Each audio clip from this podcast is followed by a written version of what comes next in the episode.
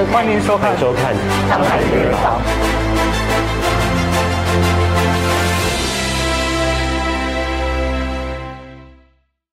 Golden Phoenix Trading，年纪轻轻就立志创业，从手机行业到餐饮界，直到目前从事的防疫产品批发领域，有远瞻思维的 Master Kevin Law 罗总，拥有丰富的经商经验，总能看准市场趋势，抓住时代风口，成为行业先锋。欢迎收看上海名人坊，你好，我是晋川。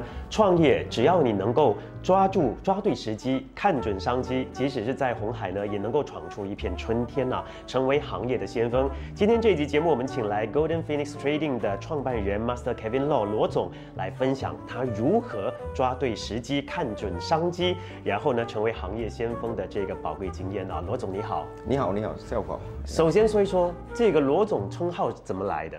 这个罗总称号是自从我开发了这个防疫产品的这个，嗯在马来西亚的中国批发商人就跟他们的长期合作起来了，就一路以来就他们就成为我罗总了、这个称号了啊。因为这是在中国的一个称呼嘛。对哈对对，哎，那跟中国人合作，你觉得难吗？跟中国人合作，他们是很快速了，嗯，你不可以慢了，嗯。啊，第一点，第二点就是诚信。这个是非常重要的。是假如你一次的欺骗或者是达不到，他们就不相信你了，是你就不可以再合作下去。对你刚刚说的第一点就是节奏很快，吗？对他们节奏很快，要很快的做决定。，对你很快做决定，嗯，你要汇钱也要很快，你要出货也要很快。谈生意需要喝酒吗？喝酒，因为在这个疫情嘛，对通常都在这个微信啊，他们都是常用微信或者电话，我们都有一起喝酒的。是，哎，那刚刚提到这个防疫用品，是因为罗总的公司呢，就是批发这个，还有售卖防疫用品，对吧？。对对，我们有批发或者零售，啊哈，对，暂时有两间的零售店。Golden Phoenix Trading，对主要就是卖这些防疫用品，包括说我们这边看到的口罩啦，对还有哪一些呢？口罩、测试盒、消毒枪、哦消毒药水、面罩、消毒机、喷雾机，哦啊，空气消毒机都有。是从小样到大样都有。对，就是专卖，唯一的是专卖实体店。嗯啊反正呢，就是在这个疫情期间，大家都需要用到的这些产品，对，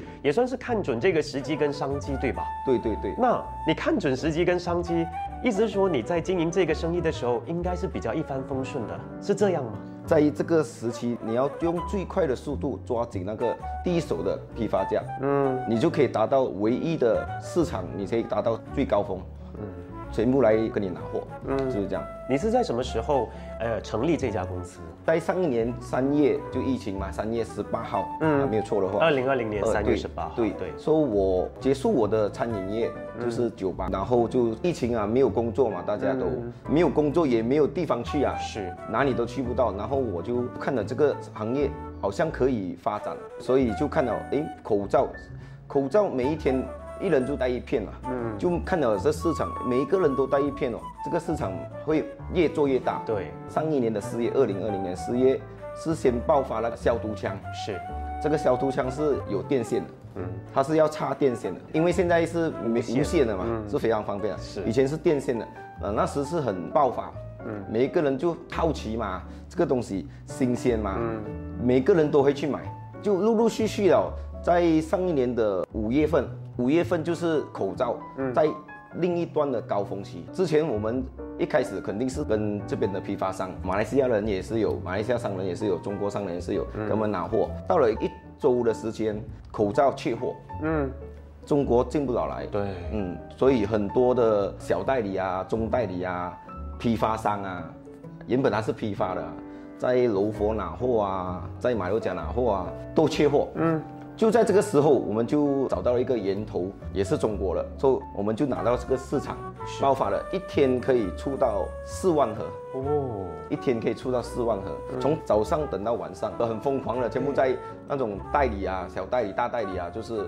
拿着一个 bag，拿一个钱里面都有几百千，就来要拿货。嗯，啊，你怎么找到这个货源呢、一个传一个吧？我们一个传一个，就是马来人啊，他们很快啊。我们做马来市场，华人市场也是有。是做马来市场呢，他们是一个传一个，然后我们有商业的群组，嗯，就是他们马来人他会加加加那种小代理、大代理进去，所以谁有货就是王啊。你一发出一个信息出来，我有货，全部就融入你那个地方找你哦。嗯。另一方面也是还有一个高峰，就是那个手套。是。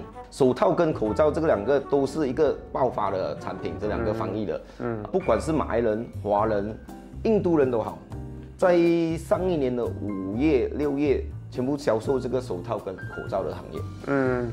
那你在成立这家公司是花了多久的时间就成型了？成立这个公司是在上一年三月已经成立，因为这个公司一路来就有在运作了的。哦。因为之前我是一个师傅舞狮的团体，嗯，都用这个呃注册的在运作了的。嗯。当时是有别的用途。对对对。对。那现在就做这个防疫用品。对对对对。哦，那意思是说，其实你成立了这家公司。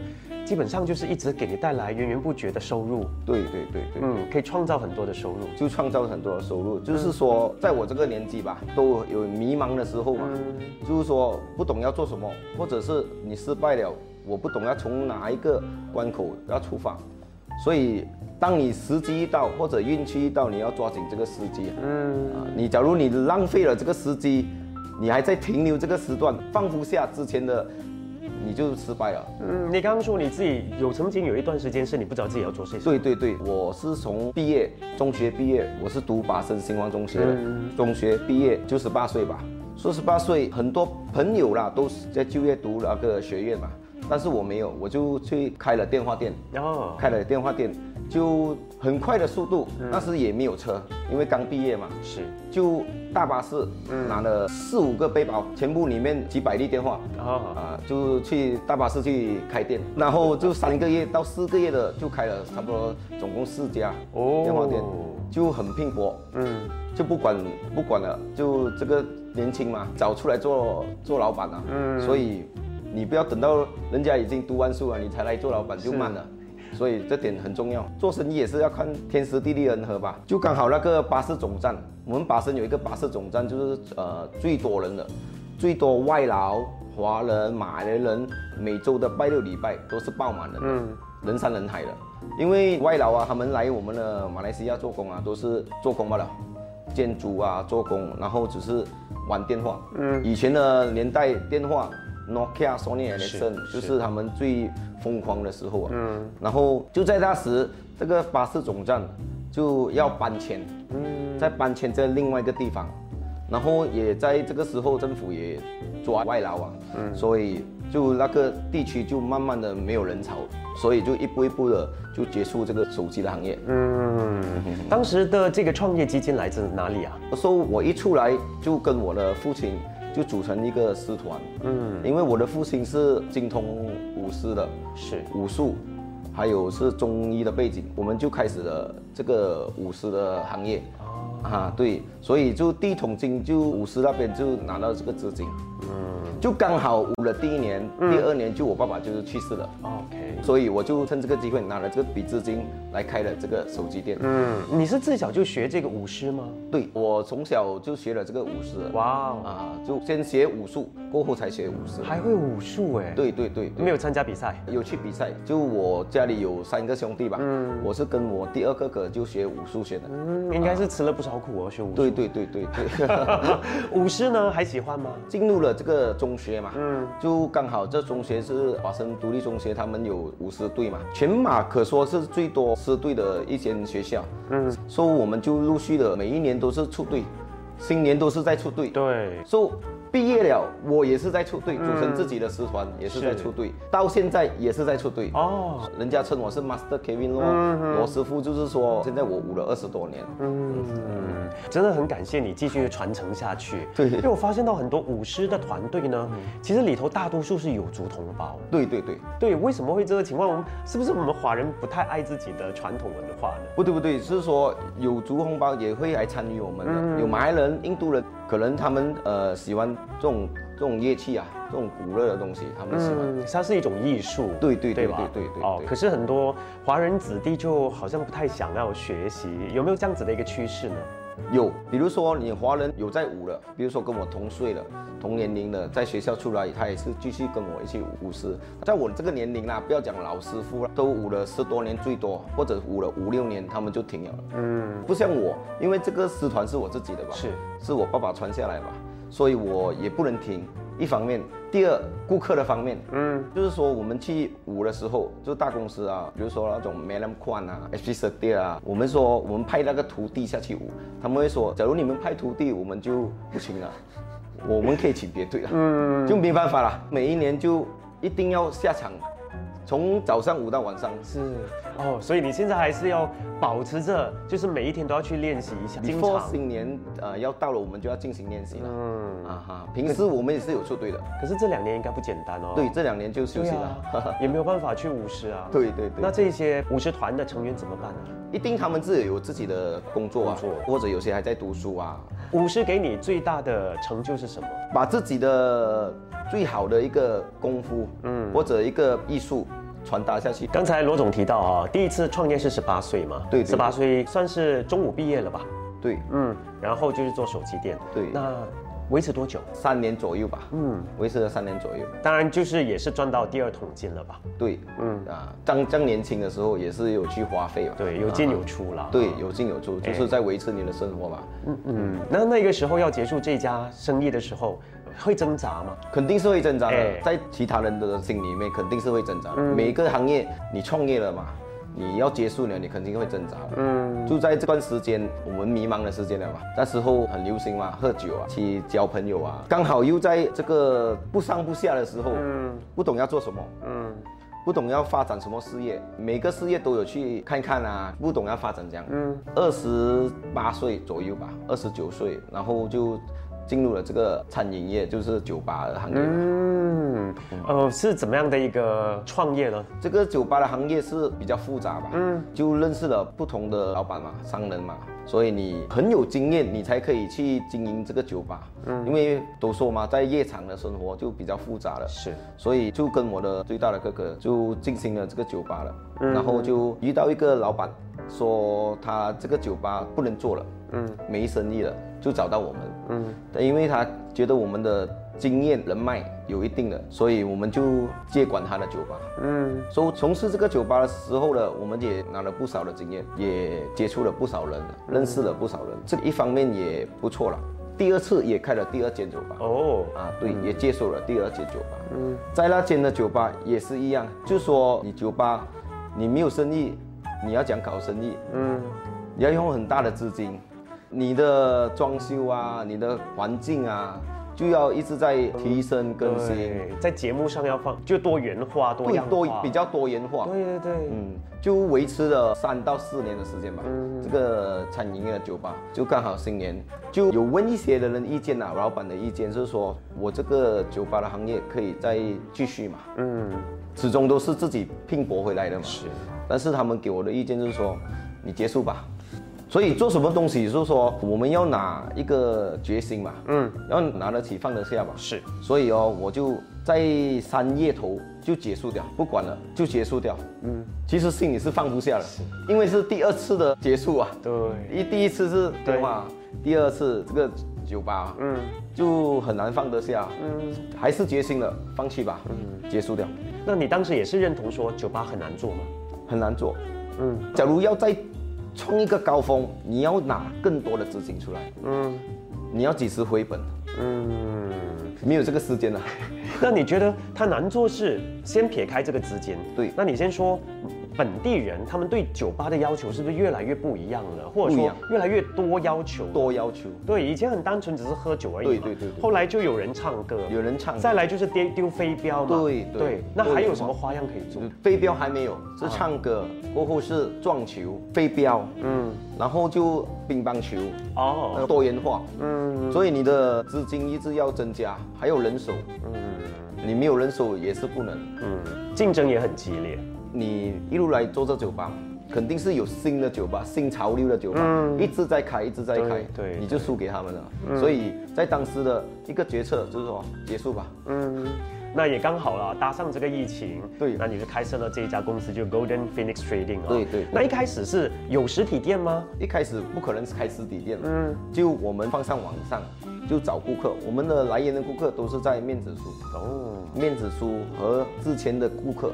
就是酒吧的顾客，然后还有舞狮的顾客，公司的顾客。嗯，OK，所以我们一开始是打面子书或者是送货，在这个疫情也不能出去，也不能什么，只是我们可以送货。嗯，因为我们是做这个防疫产品嘛，政府也给我们可以过，是从早上送到晚上。嗯，一睡醒订单就来了，对，顾客就先来了，顾客们他们都很紧张，要第一时间拿到这个产品，是怕那种疫情啊危害他们自己嘛，所以要快点消毒啊。对所以哦，第一时间他们就要快。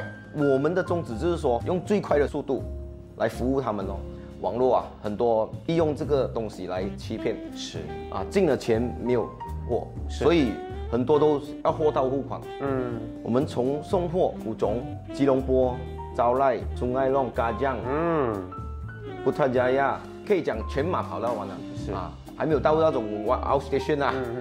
整个雪龙地区雪龙雪龙地区都跑完了，嗯，哦，就用最快的速度送给他。是。所以从早上你一起身八点多，准备了一下出门啊做工，就到晚上十一点二点，有时还没有时间吃早餐呢、啊，到晚上七点多还吃。都是你一个人在做，之前一开始是跟我的另外一半，还有酸菜里面我跟我的呃哥哥，过后就跟我另外一半，因为一个人也做不到东西，就两个人，所以我们就分配工作，两个人一个驾车，一个去看位置嘛。嗯，所以每一天就重复这个工作，因为当时还没有想到开那个实体店，因为在疫情嘛，对，所以你有的赚多少就赚了。嗯，所以在这个行业开始的时候，我是用零资本，因为之前的生意已经结束了，是都没有这样多资本，还有很多的 commitment。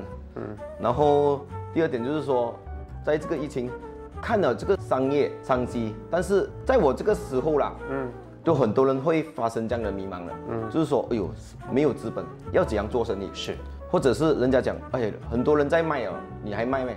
不能卖，嗯，就是你要自己做一个决心。从我这个防疫产品啊，第一个生意，我就很幸运的，我接到一个单，第一个单蛮大单的，就是消毒药水。我们一开始是消毒药水，就一个工厂帮我订了个单，就几十桶吧，嗯，就要几千块了。OK，所、以假如没有资金要怎样呢？嗯，在我这个年纪啦，或者是任何一个人呐、都会遇到这个问题的，就是讲，哎，有没有资金哦？对，我要怎样拿这个货，然后我要怎样成交这个生意？嗯，我就是做了一个非常大胆的决定，就是说在这个厂拿货的这个批发的药水的，他是马来同胞啊，我就跟他讲，我不认识你嘛，也是在这个疫情嘛，我给你钱先或者付款先，但你要你没有出货给我怎么办？我也不认识你，你不认识我，所以我就大胆的做了一个决定，你出货到我这个工厂的顾客，我就直接付款。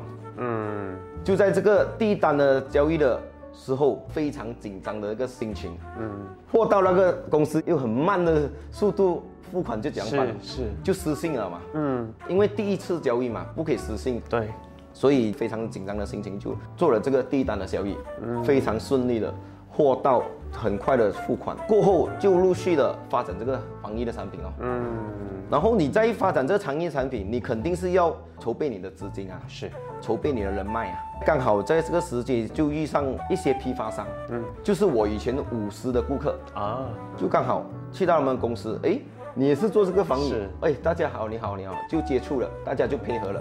那时他就信任我嘛，嗯，因为我是一位师傅嘛，对对所以就交货给我，放货给我，嗯。就一路的在运作这个防疫产品。嗯，所以过去的这些经验其实对你都很大的帮助，不管是在舞狮，对。在酒吧的生意，或者是手机店的对生意，对对对对对，不同的经验对，就用在这个时候了，在今年的四月份，就二零二一年的四月份，之前都在一路来早上送货到晚上，就跟我另外一半讨论了这个问题，是说我们想一想在把生，因为我是居住把生嘛，因为把生人口也是蛮多的，嗯，然后我就想了一个大胆的开这个实体店，嗯。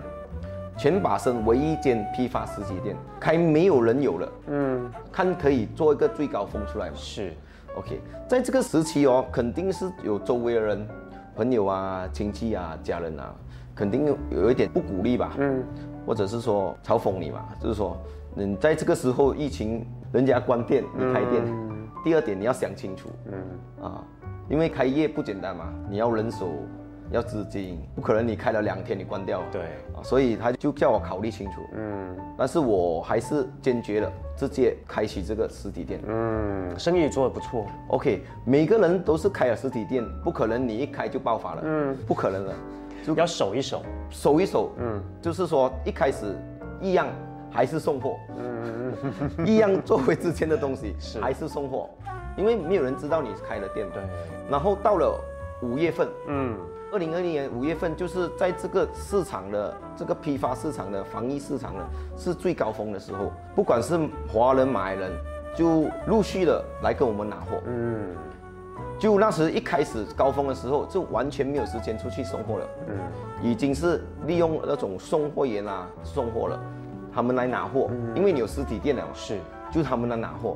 有些他们没有太远的话，他们就用运输的那种送货员送货了。嗯，在五月份达到最高峰的一个时期。嗯，这样花没有白日开吧？到六月份疫情，嗯，EMCO，大家都不能出吧？嗯，什么行业都不能开吧？是。那个是最严重的一个时期吧。然后我们的行业幸好有一个 s o e 啊，就我们有那个 MIDI 的信就可以开店，因为有委任那个信，我们就可以开店。是，然后一方面就政府人员也在从事这种行业，嗯，他也鼓励我们开店，嗯，所以我没有办法之下，我们也开，只有我一间开店，是，全部关到完，在这个防疫，然后在六月份的时候就达到一个软慢期了，嗯，因为每个东西你爆发了，肯定是会一个软慢期。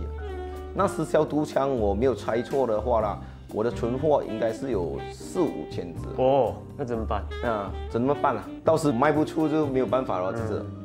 然后就在这个时候，我就划这个面试书，就划到刚好一个网红啊，这个网红就刚好有一点名气吧，在那时的时候有一点名气，我就信息了他，嗯，我也没有想到哦，我一个纯粹的一个信息他，你有兴趣啊，来我们做一场直播吧，因为直播是非常爆红嘛，是，就邀请他，他就很快的回复了我，嗯嗯，然后我们就合作了这个直播，这个直播他来了是非常不错，就也开发了我这个行业更一层楼了，在这个时候，啊，就每个人就称我罗总，知道了这个人物在这个防疫产品啊，是。啊，所以陆陆续续的到了八月份又在上最高峰的时候，嗯，那时是马来的市场变得更广大了，嗯，在五月份的时候，马来人还没有卖这个防疫产品，是。不是很广大？他们觉得这种消毒枪啊、消毒机器啊，他们没有去接触到，嗯，所以他们没有去批发、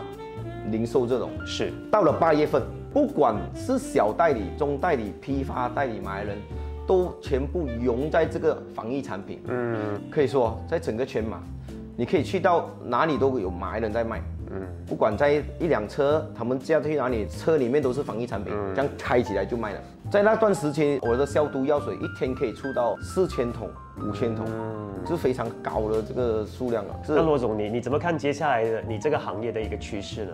这个接下来就是 OK，每个产品都有高峰期嘛，对，肯定也是有到软慢期、饱和期，到了这个十月、十一月就饱和了，大家。所以在每个行业你都有遇到这样的情况嘛，所以我在这个行业我就只能接受，因为在高峰期的时候，我已经开了两家零售店，嗯，一家仓库，就三间的实体店了，是，所以这时候就软慢期了嘛，就让我们停一停哦，休息一下，想一想有另外一个关口可以出发吧。嗯。但我觉得这个防疫用品呢，还是有它的需求。不管这个病毒是不是继续存在，或者说有一天它突然间消失，我觉得都提醒了大家一定要做好这个防疫啦，或者说卫生方面要提高。肯定，所以我觉得这些消毒的器具还是有它的市场。对，这个还是有它市场，嗯，只是说它的高峰期不懂几时再爆发。是。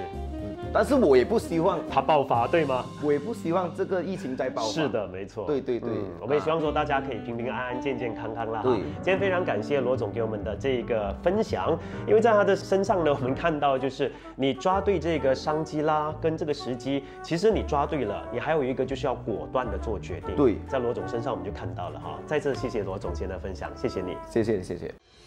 本期节目非常感谢 w y m i n g Marketing 的友情赞助。w y m i n g Marketing 自1969年以来，作为马来西亚和新加坡最大装裱公司，企业客户包含 Genting Highland、Xerox、Maxis、DG、c e l c o m Marriott Group Hotels、Inti University 等企业，也荣获 SME 一百大马快速发展企业奖和 JCI 国际轻商企业创意奖。感兴趣的朋友可以浏览 www.yiming.com 获取更多详情。